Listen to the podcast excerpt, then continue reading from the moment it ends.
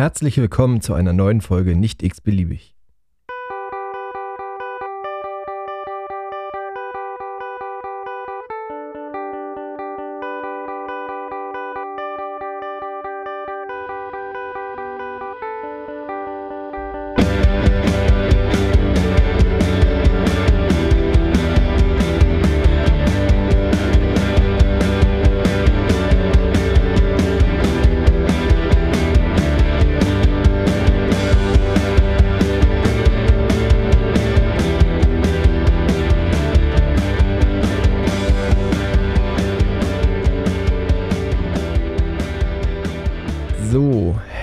Herzlich willkommen zurück äh, zu einer neuen Folge Nicht x-beliebig. Ähm, ich habe mir für heute wieder einen Gast eingeladen. Sagen wir mal Hallo, Stefan. Hallo, Christian. Ja, wir haben äh, tatsächlich äh, die Folge gerade schon mal komplett aufgenommen. Das kann man ja mal so erwähnen. Äh, aber weil ich so, so äh, negativ technikaffin bin, äh, ist das alles irgendwie in die Binsen gegangen und klang einfach Schrott. Und wir haben es gerne nochmal gelöscht. Nichtsdestotrotz wissen wir jetzt endlich, worüber wir reden wollen. Und wir haben uns heute das äh, Pflegepersonaluntergrenzengesetz oder die Pflegepersonaluntergrenzenverordnung mal zur Brust genommen. Also einer von uns beiden etwas mehr als der andere. Vielleicht findet er ja selber raus, wer was ist. Ähm, aber ja, ich sage jetzt mal nicht, wer, wer sich mehr vorbereitet hat. Stefan, willst du mal was dazu sagen? Ich will nur sagen, Leute, ihr habt diesmal echt die Chance, dass wir unter einer Stunde bleiben. Ja. Wenn nicht, kriege ich Ärger zu Hause. Das stimmt. Ja, Also ähm, stimmt, weiß ich nicht, ob es stimmt, aber Nee, stimmt wirklich. Ähm, nee, wir werden tatsächlich versuchen, fokussiert und klar im Thema ähm, ein bisschen Vor- und Nachteile drumherum, Pflegeuntergrenzen zu besprechen. Ist, glaube ich, ein ganz wichtiges Thema für die nächsten Jahre. also wer hat, wer hat uns das Ganze eingebrockt? Herr Spahn, Jens Spahn. unser aller ehemaliger Bundesgesundheitsminister, der noch nie was mit Gesundheit zu tun hatte, Ja. dachte auf der Höhe seiner Legislatur oder, na nee, schon, Da war schon fast die absteigen, das absteigende Ende. dachte, er macht was für die Pflege, was per se toll ist und wofür ich ihm wirklich dankbar bin, dass er das mal aufge, aufgespurt hat. Er konnte jetzt nichts dafür, dass dann in die Umsetzung auf einmal eine Pandemie fällt, Ja. was in der Verordnung schon vorgedacht war, dass wenn eine Pandemie kommt, dann gilt das alles nicht. Aber erstmal war da ein guter Gedanke da, und zwar der Gedanke, dass man Pflegekräfte ähm, schützen muss, vor allem auch Patienten schützen muss vor Pflegekräften, die eigentlich ihre Arbeit nicht mehr machen können, weil sie zu viel machen sollen. Und ähm, Ja, von daher Weil sie aus, Grundgedanke. ausgebrannt oder, Ja. oder ausgebrannt sind, weil sie jetzt schon die letzten Wochen, Monate, Jahre so viel gemacht haben. Genau, also ja ein Dauerthema. Ne? Belastung in der Pflege ist ein anstrengender Beruf. Äh, das kann man nicht kleinreden. Ist nach wie vor ein wunderschöner Beruf. Aber halt ähm, nur weil es dann mehr zu pflegen ist, wird es nicht automatisch schöner. Ja, also ich habe mir es irgendwann immer so schön geredet, gesagt, ach, heute kann ich auf der Intensivstation drei Leuten Gutes tun. Und in, also innerlich fand ich es aber einfach nur total ätzend, weil ich wusste, es gibt eine Kappungsgrenze irgendwie des Vernünftigen bei zwei Patienten. Ähm, also man kann sich das irgendwann nicht mehr schönreden und von daher war es total gut zu sagen, wir setzen da mal einen Deckel drauf. Also was du vorhin äh, schon mal erwähnt hast, das würde ich gerne nochmal aufgreifen, war, dass äh, du irgendwie das Gefühl hättest oder dir jemand gesagt hat, als wir, als du deine Fachweiterbildung abgeschlossen hattest, kannst du halt mehr, du hast wahrscheinlich mehr Kompetenzen und kannst dadurch halt auch mehr Patienten betreuen. Das war, genau, also ähm, auf diese Logik bin ich gestolpert, als ich mich mit, diesen, mit dieser Verordnung auseinandergesetzt habe. Weil als man die geschaffen hat, hat man überlegt, man muss ja irgendwie Pflegeaufwand bemessen oder irgendwo ran festmachen und hat versucht, das irgendwie mal so auseinander zu klamüsern, weil wenn man sagt, wie viel Pflege ein Pflegender, eine Pflegende machen kann auf der Intensivstation, muss man das ja irgendwo festmachen. Ja? Kann ja nicht sagen, hier, der Christian, der, der schafft Achte und äh, die Chantal, die schafft zwei oder so, ne? Sondern irgendwie will man das festmachen. Da gibt es verschiedene Score-Möglichkeiten.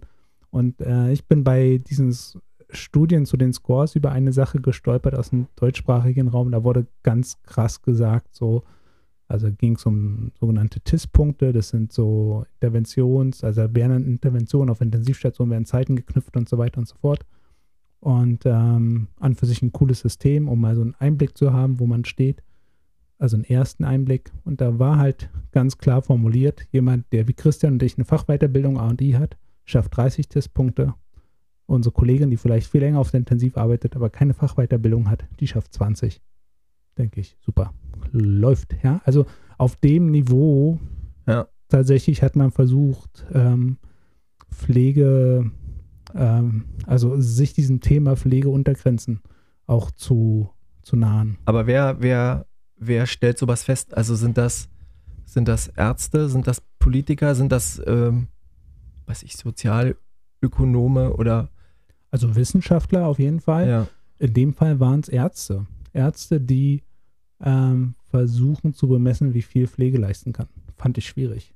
Ja. Ja, und die haben tatsächlich, also der wissenschaftliche An Ansatz war ja wirklich auch viele Studien sich anzuschauen aus vielen Ländern und so weiter, aber ich vermisse da die Pflege Pflegewissenschaft und auch tatsächlich komplett, wenn ich mir das ganze Thema anschaue, habe ich zumindest bei der Recherche und okay, ich habe jetzt nicht Google Scholar genutzt, ja, wo du halt sofort auf die ganzen Freak-Seiten kommst, ja. Was Ah, gibt's? Ey, gibt's, das ist richtig. Äh, Hast du das nicht für deine Facharbeit genutzt, Christian? Ich habe dich ja hier aus dem Kopf geschrieben. Ach Hallo. so, ja, nee, also, also das habe ich nicht genutzt, aber wenn ich ähm, beim normalen Recherchieren für das Thema mal wenn ich nicht eine pflegewissenschaftliche Arbeit dazu finde, dann macht mich das hellhörig. Ja, Ja. und dann denke ich so, hm, ist schwierig. Und tatsächlich auch, wenn ich äh, in die Tiefen der Verordnung schaue und der, deren, den angegliederten mitgeltenden Schriften und Veröffentlichungen, ist es total medizinlastig. Und ähm, das ist schwierig, weil wir reden über Pflege. Und das ist jetzt nicht das Problem der Politik,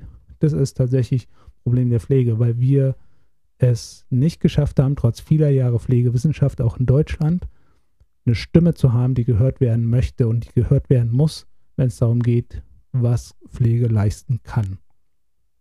Ja. Also ich würde gerne wissen, woran liegt's? Woran hattet ihr liegen? Ne? Also das, was, was ich mich ja manchmal frage, also ich schweife jetzt tatsächlich schon wieder ab, aber was ich mich frage, hat sich denn an der, am Arbeitsaufwand, also sagen wir mal der normale Regel-Frühdienst in einer Intensivstation, hat sich dort irgendwas geändert? Ist irgendwas Belastendes für mich als Pflegekraft dazugekommen, außer eventuell mehr, Personal, äh, mehr, mehr Patientenbetreuung? Aber so in, dem, in der Arbeitsintensität, also sind mehr Untersuchungen dazugekommen oder muss ich mehr Arbeiten verrichten? Also es gibt ja durch, durch Servicepersonal schon Arbeiten, die wahrscheinlich schon weggeturft turft wurden oder, oder was hat sich verändert? Also was hat sich in den letzten zehn Jahren zum Negativen verändert, außer mehr Person, mehr, mehr, äh, also weniger Pflegepersonal für mehr Patienten?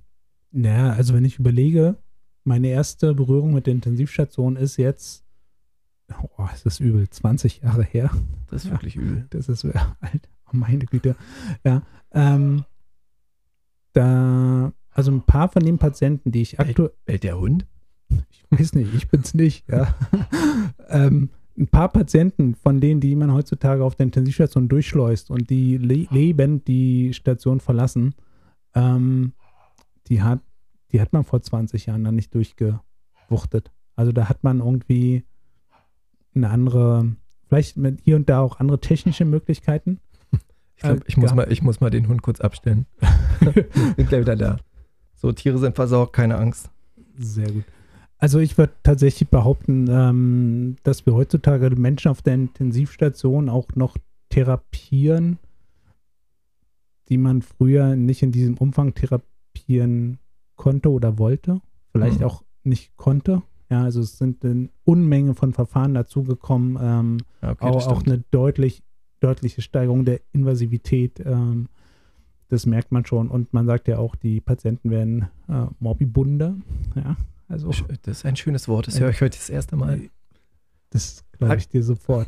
ja, ähm, also von daher, das ist schon eine Veränderung. Also es ist härter geworden. Und das tatsächlich, da muss ich jetzt, jetzt darf ich auch mal abschweifen. Das hat mich als Intensivleitung total genervt. Ich musste, ähm, musste, durfte, konnte, wie auch immer, immer Statistik führen. Das musste ich selbst in dem Haus, wo du jetzt bist, auch noch machen.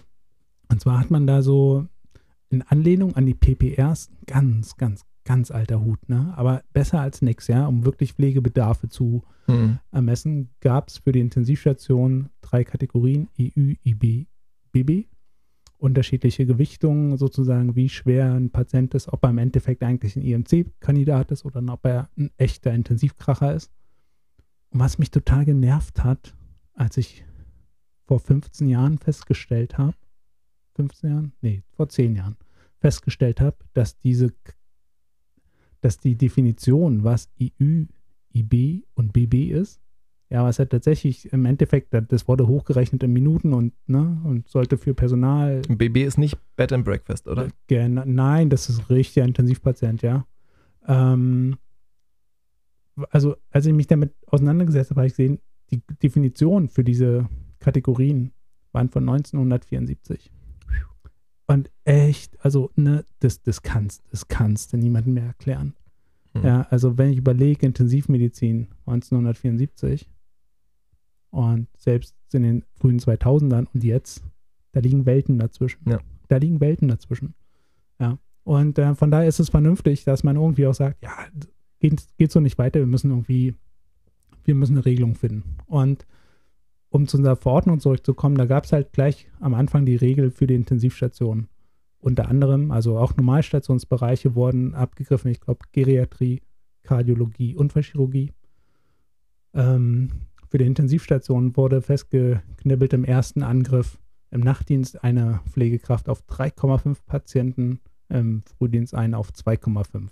Ja, Nachtdienst war immer 22 bis 6 Uhr, Tagdienst alles andere. Jetzt mag der geneigte Hörer sagen, ja, äh, mein Nachtdienst geht, aber ja, bis sieben, ja, in der Stunde darfst du nur weniger Patienten rein theoretisch betreuen. Nein, das kann man hin und her rechnen, äh, wie man lustig ist oder wie man auch unlustig ist. Und tatsächlich, aber gefühlt blieb im ersten Anlauf dann hängen, ja, 3,5 heißt 4. Ja. Also war Und für- 2,53. dann. Genau. Und war tatsächlich für viele so, war so nicht gedacht, aber ähm, tatsächlich, nachdem das scharf geschaltet war, habe ich mich auf einmal häufiger wiedergefunden in, in Dimensionen, die ich nicht gut fand, ja, die ich nie haben wollte. Ja. Dann kam ja zum Glück die Pandemie Ja. und die hat Aber Alles warte mal ganz, ganz kurz, das war aber auch nur eine, eine Übergangsphase, ne? Also das war ja, ich glaube, äh, für, für 2019 äh, angedacht. Also es war ja dann irgendwann auch nochmal runterreguliert von diesen 2,5 auf, auf 2, oder? Wenn Genau. Ich mich, wenn ich mich recht, in, in, also genau, und dann kam die Pandemie. Genau, also es war vorgesehen, dass bis zum 31. Januar 2021 Ja, dieser 2,5 und 3,5 ähm, sozusagen ähm, das Schema ähm, greift und dann sollte ab dem 1. Februar 21 2 zu 1 und 3 zu 1 gelten. Ja. Aber Pandemie hat alles kaputt gemacht. Ja. Das ist in der Verordnung auch vorgesehen, also nicht, dass die Pandemie geplant war, aber dass man gesagt hat, es gibt Situationen, wo mal, wo allen Beteiligten klar sein muss, wir können das nicht halten. Dass das so lange anhält, war dann doch nicht zu erwarten. Ja, das hat viele aus der Intensivstation zum Beispiel rausgetrieben. Ja, ähm, aber in deiner Erfahrung war das jetzt, äh, also das, das Aussetzen ist ja so eine On-Off-Geschichte, die war ja zwischendurch, also man wusste ja eigentlich nie, ist es jetzt an oder ist es Mhm. aus. Äh, dieses, dieses, äh, diese Verordnung, im Moment greift sie wieder, Ja. glaube ich. Das ist mein, mein Stand. Und ähm, in, in, in meinem Haus, in dem ich arbeite, hat das aber während der Pandemie dazu geführt, dass wirklich mal tiefgründig nachgedacht wurde und gesagt wurde, okay, stopp.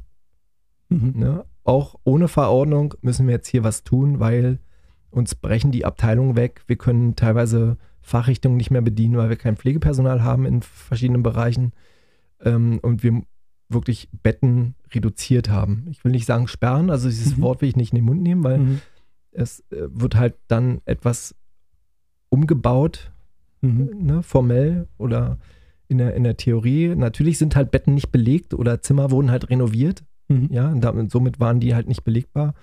Ähm, aber es wurden halt auch teilweise Zimmer demontiert, äh, sodass da halt auch nicht aus Versehen mal über Nacht noch zusätzlich zwei beatmete Patienten liegen konnten. Ja. Ähm, und das ist ja im, in meinem Haus tatsächlich recht spät vorgekommen. Also ich habe während der Fachweiterbildung andere Häuser auch gesehen und auch äh, gearbeitet und auch während meines äh, Leasing äh, sage ich mal, habe ich andere Häuser gesehen, wo, wo wirklich perfekt eingerichtete Stationen, nagelneu mhm. aufgemachte Stationen mit, mit, mit einem hohen Bettenschlüssel, also mit, mit einer hohen Bettenanzahl, die Hälfte der Betten nicht befahren hat.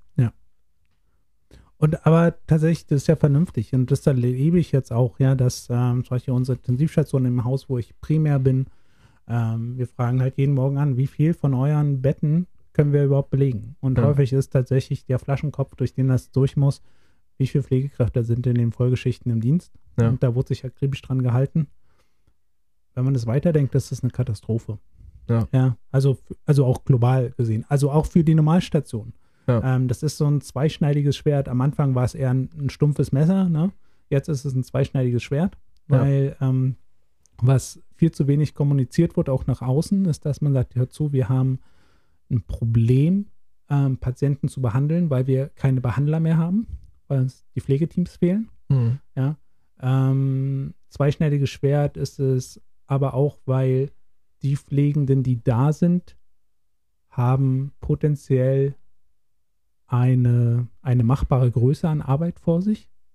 Ich sage deshalb potenziell, weil die Berechnungsgrundlage dieser Schwere und wer wie viele Patienten in welchem Bereich und so betreut, das ist äh, schwierig. Ich will das mal einen langen Prozess jetzt hier abkürzen. Es ist wirklich schwierig und bedarf aus meiner Sicht ganz, ganz zügig äh, pflegewissenschaftlicher Nacharbeit und klarer Kommunikation, ja, dass man da rangeht.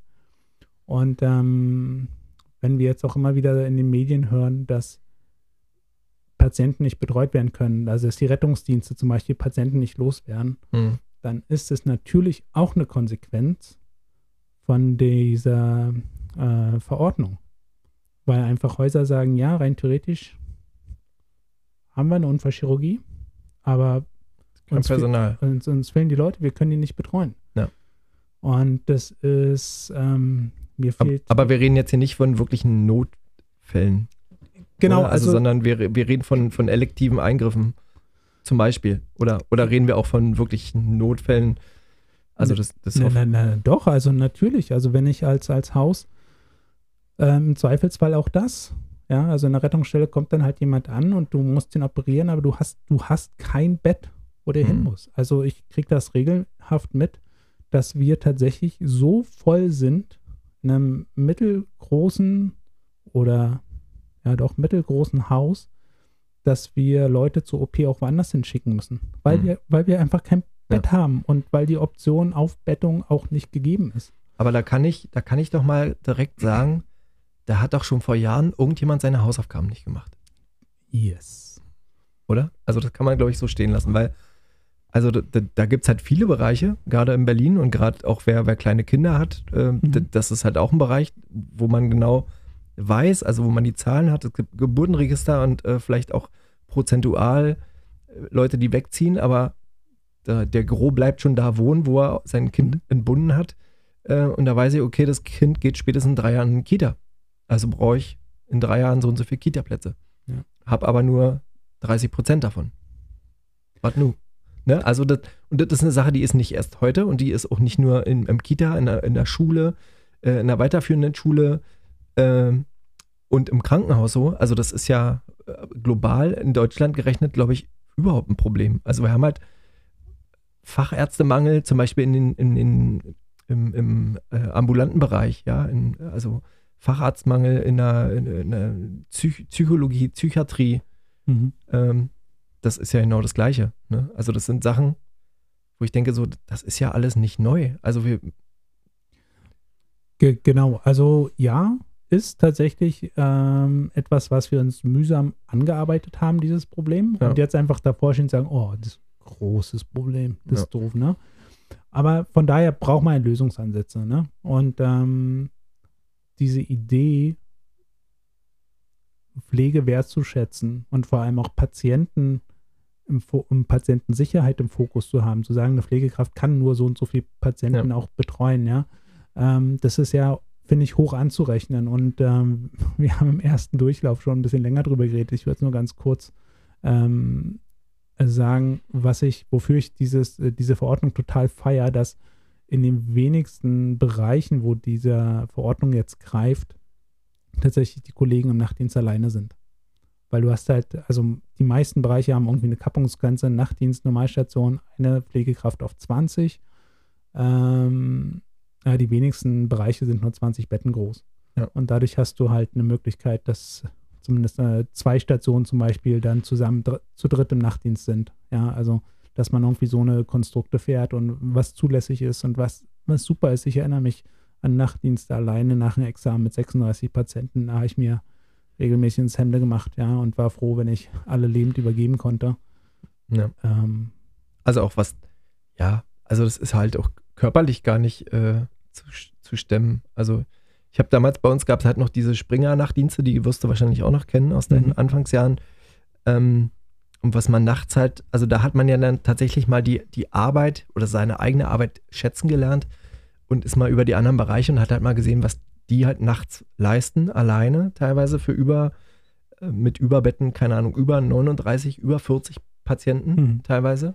So war es jedenfalls damals. Ähm, und da ist halt, also das sind ja Sachen, die angefangen von Infusionen richten, Antibiosen und äh, selbst die rechtzeitige Gabe von Antibiotika, IV, äh, in Kombination mit Outcome nach äh, Wundinfektionen, nehmen wir das mal so als Beispiel. Da gibt es ja auch Studien dazu, äh, wo man sagt, okay, rechtzeitige Gabe, regelmäßige Gabe, langfristige Gabe, mhm. keine, keine Single-Shots oder zum Anfang Single-Shot und dann halt über mehrere Stunden.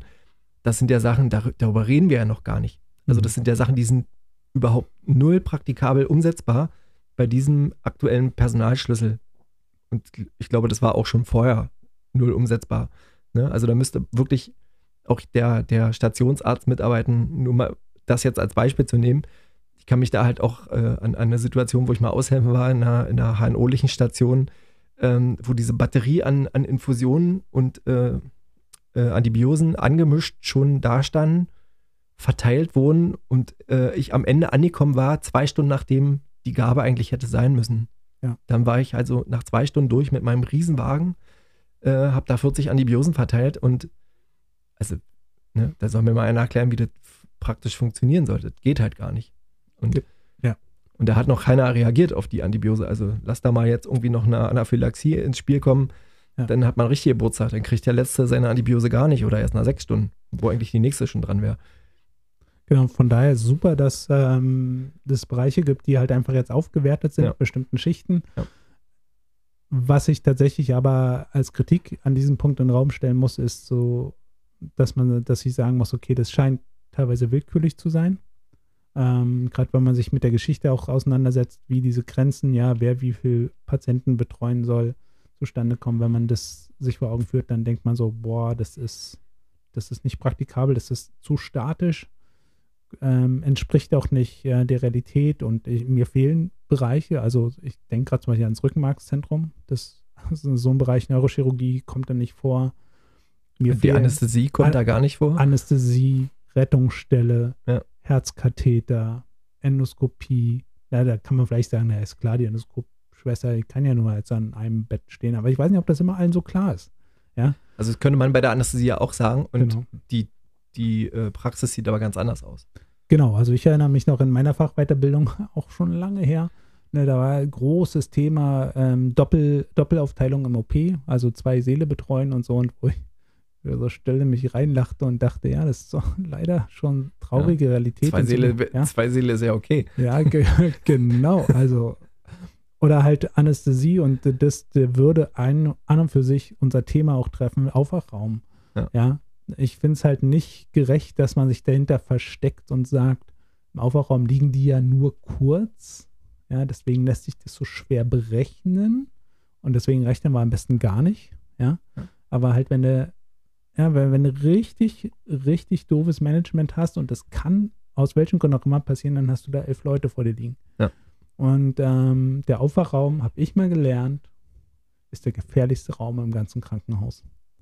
Ja. ja. Also weil tatsächlich frisch operiert, alles ist möglich und du bist ohne Arzt und ähm, meistens allein. Ja. Das ist schon auch, ne, das ist schon nicht zu unterschätzen. Und sowas Finde ich in der Verordnung nicht.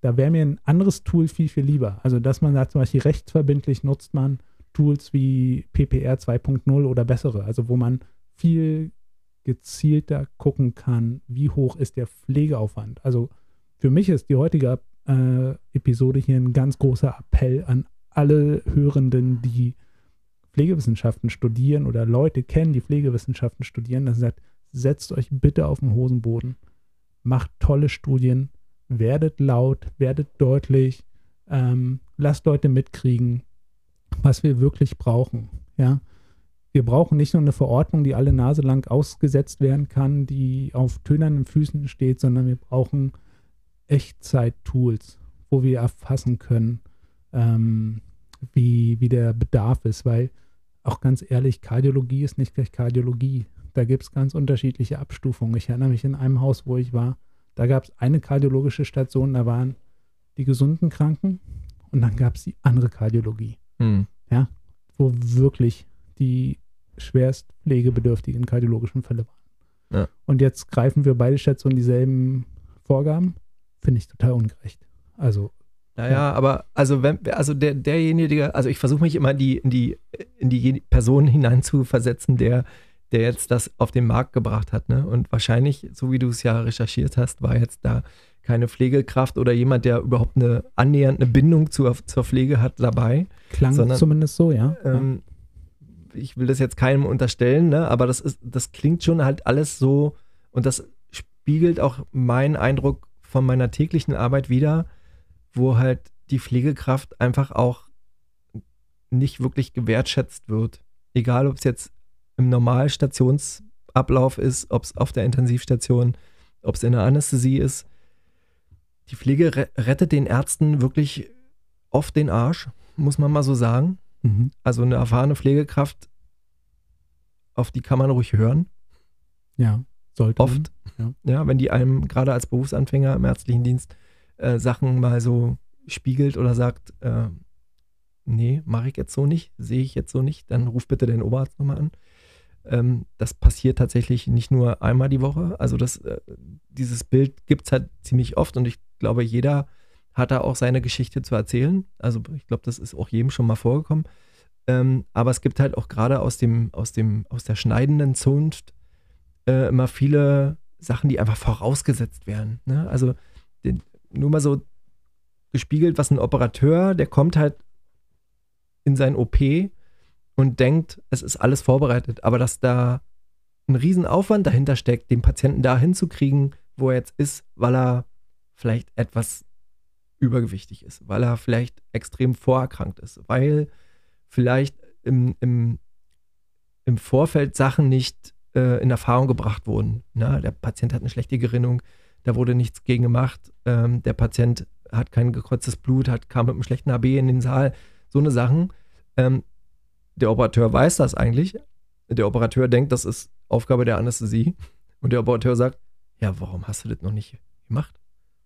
Und dann, naja, also, das ist doch nicht meine Aufgabe, das im Vorfeld zu machen. Ne? Also der Patient kam mir vor zehn Minuten an. Ich habe jetzt gerade zehn Minuten dem das Leben gerettet und äh, der lag davor vier Stunden in der Rettungsstelle. Warum ist es denn da nicht passiert? Ne? Also, und dieses Gefühl, das habe ich tatsächlich so oft. Okay. Wo ich denke so, ey, das sind eure Patienten. Auch in dem Moment ist es auch unser Patient. Aber ihr betreut den schon so und so viele Stunden und wir müssen jetzt innerhalb von 30 Minuten irgendwie alles fixen, was ihr verkackt habt in den letzten Stunden oder was ihr vielleicht versäumt habt und wahrscheinlich auch geschuldet auf, auf, auf äh, viel Personalmangel. Ne? Also auch in, im ärztlichen Bereich würde ich das jetzt auch äh, unterschreiben. Das habe ich ja auch schon mal gesagt. Ne? So, so ja. der vierte Dienst, der über die Station rennt und dann eine Flexion legen muss oder, oder der PJler oder wer auch immer das dann da macht, der ist auch die ernste Sau im Dorf und der kriegt halt auch genug Feuer, aber da, da frage ich doch, was, was ist denn da an der Struktur nicht in Ordnung? Ne? Also da muss er da auch schon mal nachgebessert werden. Ja, und ich würde tatsächlich sogar noch weiter greifen, weil, ähm, und das erstaunt vielleicht den einen oder anderen, der jetzt zuhört, mal für die Krankenhäuser in die Bresche springen, ähm, wenn man sagt, man muss strukturell nacharbeiten. So ein Pflegeuntergrenzen-Verordnungsding bringt Häuser auch ähm, immer wieder in ganz schöne Schwierigkeiten. Also das sehe ich, also wenn, wenn ein Krankenhaus äh, Intensivbetten nicht befahren kann, weil sie kein Personal rankriegen, wegen Akutkrankheit oder sonst Verdienen sie was, kein Geld. verdienen die kein Geld. Ja. Oder auch auf den Normalstationen. Ähm, und dann auf einmal gerät ein Krankenhaus in einen ganz hässlichen Strudel, ja. Ja. Ähm, weil die können dann Geld dann nicht zahlen. Und, ne, und wir bringen dann strukturell, und vielleicht ist das sogar gewünscht, ja, dass man halt ähm, Häuser in die Knie zwingt. Aber dann muss man das bitte ehrlich und laut sagen. Ja. Ja, dann erwarte ich von den politischen Akteuren, dass man sagt, hör zu, wir haben jetzt 2023, wir können uns das nicht leisten, rein rechnerisch haben wir zu viele Krankenhausbetten, wir müssen effizienter sein. Es gibt, es gibt ja tatsächlich Gesundheitssysteme, die haben weniger Betten als wir, die haben eine bessere Versorgungsqualität. Dann soll man da bitte gescheit hingucken und so Copy und Paste gern noch machen, wo es denn möglich ist. Aber man muss mal ehrlich sein, ja. Und weil es ist jetzt nicht so. Und ah, ich habe da zwei Herzen in mir, ne? weil ich habe auch unter Pflegedienstleitung hier und da gelitten, ja. Weil ich dachte, warum geben die uns die Leute nicht? Mhm. Ja, heutzutage verstehe ich, weil es teilweise auch überhaupt gar nicht finanziert ist. Ja, Ja. selbst wenn ein Haus sagt, okay, ich würde euch ja gerne die Leute geben, das machen die ein Jahr lang und dann gibt es das Haus nicht mehr, weil es pleite gegangen ist. Da kann sich eine große Uniklinik hier in, äh, hier in Berlin hinstellen und sagen, ja, hm, wir haben jetzt einen super Tarifvertrag, wo wir so, sogar noch diese Vorgaben unterschreiten. Da haben wir gar nicht drüber gesprochen, ne? Da haben wir gar nicht unter, ne, die, da gibt es einen super Tarifvertrag und ich freue mich für die Kollegen, die dort arbeiten. Den haben wir übrigens nicht gefunden. Also wenn Ja. ihr da, wenn das jemand hört aus der Charité, da kann uns das, habe ich jetzt Charité gesagt? Ja, äh, aus der Charité, da Hm. kann uns das gerne mal, äh, mal zukommen lassen per E-Mail. E-Mail häng- hänge ich hinten mal an. Ähm, Genau, weil wir haben gehört, zum Beispiel in Intensivstation 1,8 Patienten nur noch pro Pflegekraft. Super, ich feiere das, ich, ich gönne euch das. Aber ne, das kann die Charité auch machen, weil wenn die am Jahresende 300 Millionen wieder Minus hat, dann, dann stellt die sich vor den Senat und sagt, oh, jetzt müssen wir zumachen. Und der Senat sagt, nein, auf keinen Fall. Ihr, ihr, seid, ihr seid unser Klassenprimus. Ja. und dann wird es ausgeglichen. Wenn du das als freies Haus machst oder als äh, gemeinnütziger Träger, wenn du sagst, hey, hör zu, ich habe so und so viel Minus gemacht, weil ich mehr Personal, mehr Pflegepersonal eingestellt habe, dann sagen die hier, selbst schuld.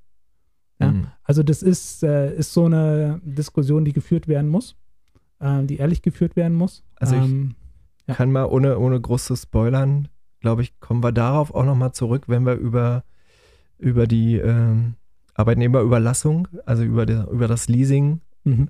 und da würde ich gerne eine Folge machen, aber ich sammle immer noch und muss, glaube ich, immer noch mich im Kopf abreagieren.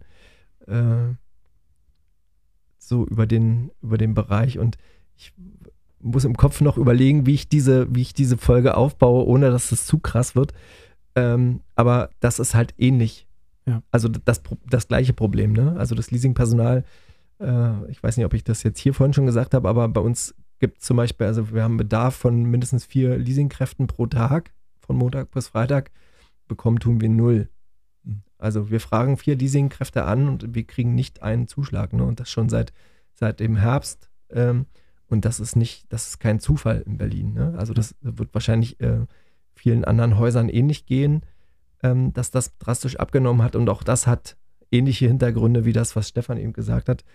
Ähm, aber das äh, werden wir ander, ein anderes Mal besprechen. Genau.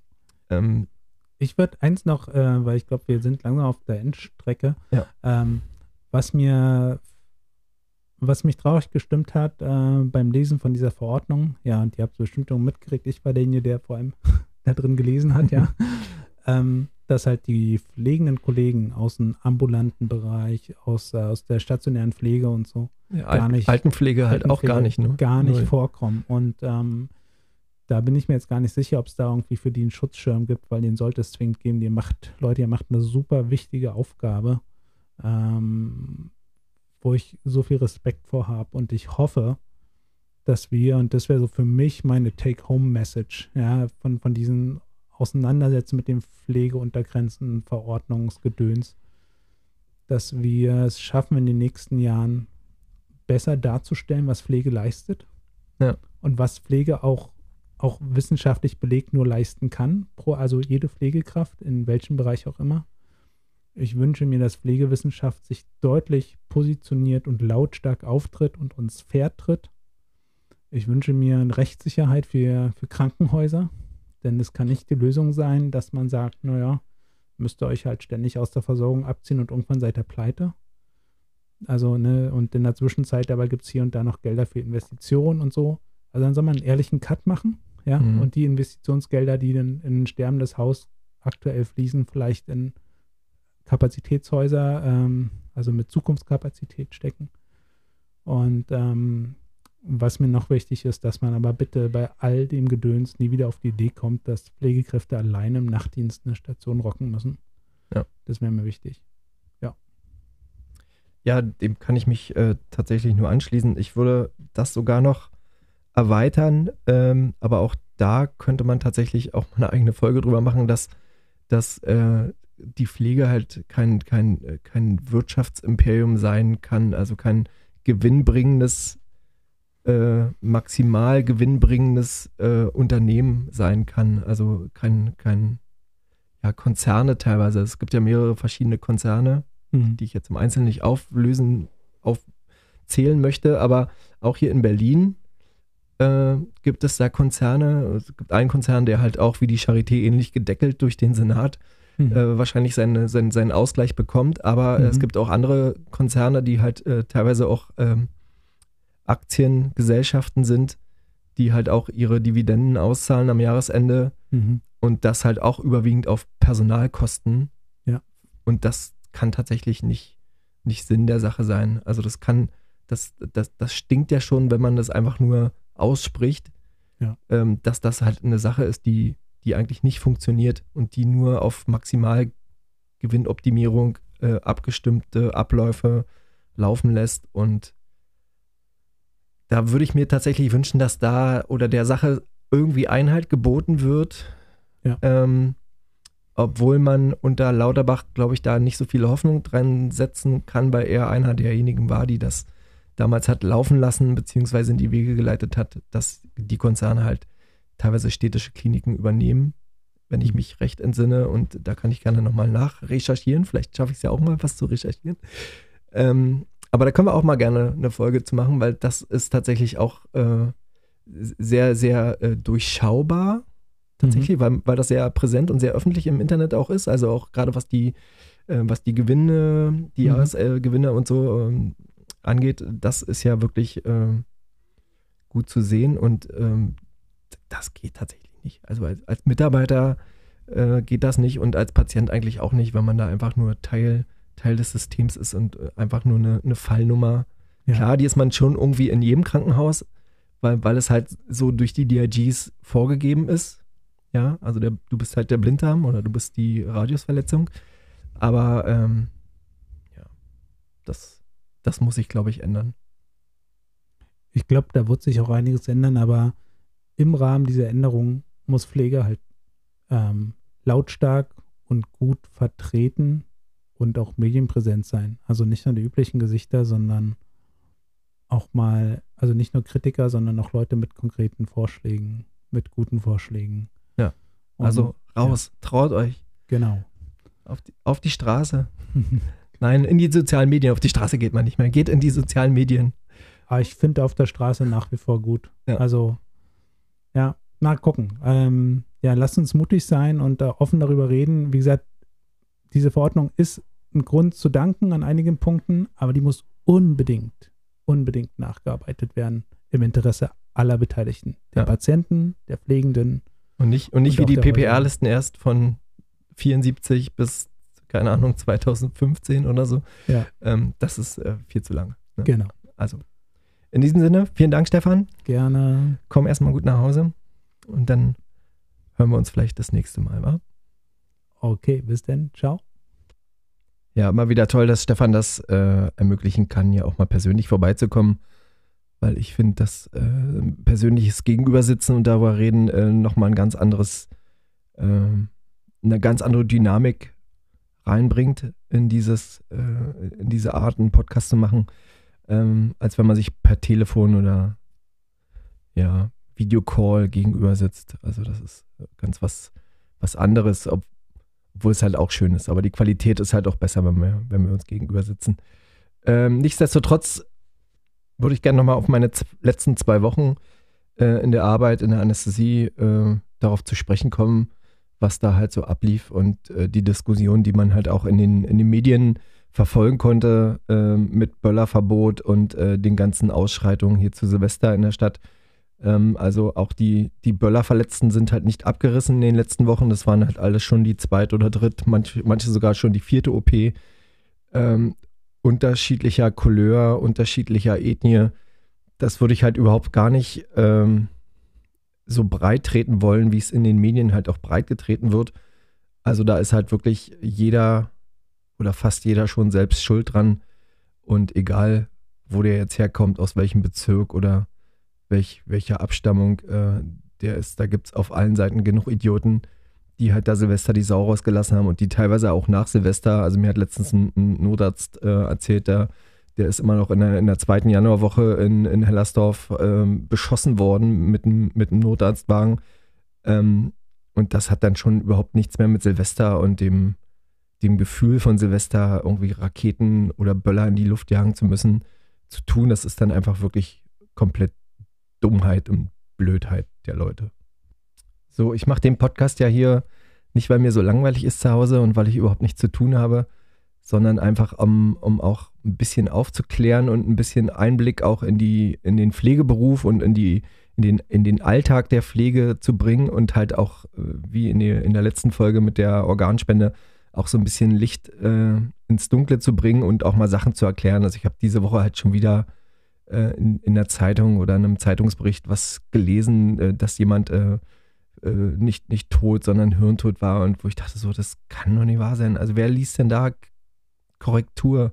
Ja, das sind halt völlig an den Haaren herbeigezogene Aussagen, die, die überhaupt nichts mit der Realität zu tun haben und, und äh, jeder, der im Krankenhaus oder im, im medizinischen Sektor arbeitet, äh, scheint das vielleicht zu verstehen und das sind doch recht viele in Deutschland und und trotzdem kommt dann so ein Blödsinn bei raus und die Leute lesen das und denken so, oh Gott, nein, ich würde mir nie die Organe entnehmen lassen, wenn ich hirntot bin. Ähm, also das finde ich wirklich äh, ganz schlimm. So, aber um auch, um, um auch was Positives zu sagen, also gerade bei Spotify äh, hat in den letzten zwei, drei Wochen die Hörerschaft äh, gut zugenommen und äh, viele Leute haben da auch auf die, auf die Glocke oder auf die, auf die Sterne geklickt und äh, folgen jetzt auch diesem ja, diesen Podcast äh, bei Spotify. Also meine Intention ist da kein Geld mit zu verdienen, aber es wäre halt wirklich schon toll, wenn ihr das halt auch euren Freunden und Bekannten halt auch mal nahelegt, da vielleicht mal reinzuhören. Vielleicht gibt es irgendeine Folge, die auch irgendjemand mal interessiert. Und dann halt auch gerne mal äh, das Ganze bewertet. Also bei, bei Spotify kann man halt keine Bewertung schreiben, das kann man tatsächlich aber bei, bei Apple Music machen, aber bei Spotify dann halt auch fünf Sterne im besten Fall geben und wenn ihr Fragen oder Anregungen habt oder vielleicht euch irgendein Thema brennt, interessiert, wo ich mich halt wirklich mal hinterklemmen soll und äh, Sachen vielleicht auch mal aufklären kann, äh, könnt ihr das gerne schreiben. Die E-Mail-Adresse äh, schreibe ich nochmal in die Show Notes. Ähm, da könnt ihr auch gerne reinschreiben, was euch stört und äh, was euch nicht gefällt. Und ihr könnt auch gerne reinschreiben, ob die Folgen äh, lang genug sind, ob jetzt äh, knapp eine Stunde okay ist oder ob man die länger machen kann. Ähm, da würde ich mich tatsächlich freuen, wenn, sie, wenn da irgendwann mal auch eine Antwort von euch kommen würde. Und äh, ich ungefähr auch weiß, also ich kriege halt mündlich gerade in der Arbeit halt viel, viel Zuspruch von den Kollegen, die halt auch reingehört haben in die Folgen. Das ist total nett äh, und beflügelt auch das Ganze weiterzumachen, das ganze Projekt. Und mit Stefan habe ich da, glaube ich, auch einen ganz guten Partner gefunden, mit dem ich mich da auch ab, abschlagen oder einen guten Schlagabtausch machen kann, äh, was die Themen angeht, weil wir doch äh, in vielen Sachen halt relativ gleich ticken. Ähm, und diesen 14-tägigen Rhythmus, den würde ich schon gern beibehalten, weil das einfach auch ein bisschen Druck aus der Sache rausnimmt, weil ich auch noch äh, viele andere Projekte habe, die ich auch gerne weiter, weitermachen würde. Also in diesem Sinne, bleibt gesund, gebt gerne fünf Sterne und wir hören uns in 14 Tagen. Bis dann. Ciao.